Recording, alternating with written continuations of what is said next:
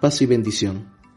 En este domingo el Evangelio nos narra un acontecimiento que ocurre en Cesarea de Filipo, donde Jesús desea saber lo que la gente y los discípulos piensan acerca de él, pero no por mera curiosidad, más bien desea conocer si la gente ha entendido el mensaje. En primera parte pregunta, ¿quién dice la gente que soy yo?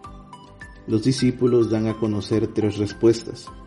Para unos, Juan Bautista, para otros Elías y para unos más Jeremías.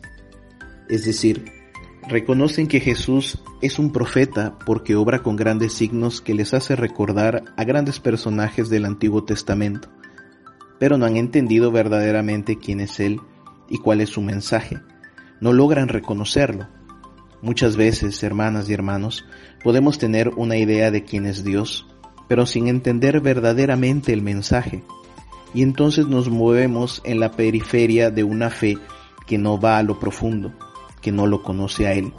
Y en el primer viento fuerte, lo primero que podemos hacer es alejarnos de Cristo y recurrir a tantas cosas, menos aquel que nos ha dado su vida.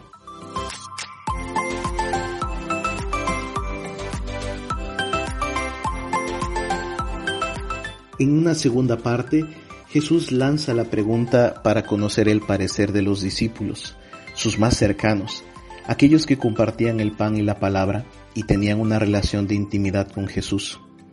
¿Y ustedes, quién dicen que soy yo? Es Pedro quien toma la palabra y reconoce a Jesús como el Mesías, el Hijo del Dios vivo. A continuación el Señor lo llama dichoso. Verdaderamente somos dichosos cuando somos capaces de reconocerlos. Es la dicha de Simeón cuando ve al niño Jesús en los brazos de la Santísima Madre en el templo y exclama, Ahora Señor, puedes dejar ir a tu siervo en paz, porque mis ojos han visto tu salvación. Y es aquí donde sucede un doble reconocimiento. Pedro revela quién es Jesús y Jesús lo hace con Pedro. Dichoso Simón, hijo de Jonás. Y yo te digo a ti que eres Pedro el Señor reconoce en Pedro su verdadera identidad, la piedra sobre la cual edificará su iglesia.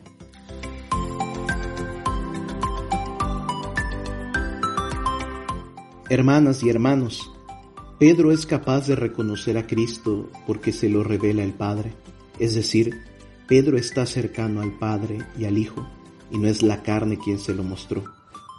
Y en la relación de intimidad que se crea con Jesús, él nos mostrará lo que somos y a qué estamos llamados.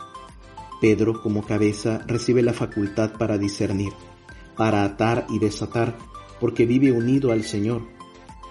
¿Has descubierto tu misión dentro del cuerpo místico de Cristo? ¿Has reconocido al Mesías en tu vida, no como una idea, sino como el Señor vivo y verdadero que vive unido en su iglesia? Este Evangelio es para hacer un examen sobre nuestra fe y nuestra relación con nuestro Señor, y que aun en estos tiempos en que la actividad de la Iglesia se ve mermada por la actual emergencia sanitaria, es donde con más fuerza debemos manifestar nuestra oración en comunión con el Papa, con los sacerdotes, con las religiosas y religiosos, laicos y demás miembros del cuerpo místico de Cristo. Es en estos momentos tormentosos donde el Señor nos invita a reconocerlo no solo cuando todo va bien, no solo como uno que obra milagros, no como una medicina que tomamos cuando nos sentimos enfermos, sino como el centro de nuestra vida, el Mesías, el Hijo del Dios vivo que nos ha salvado dando su propia vida por cada uno de nosotros. Me puedes encontrar en Facebook e Instagram como Jesús Manuel Silván o FM. Hasta la próxima.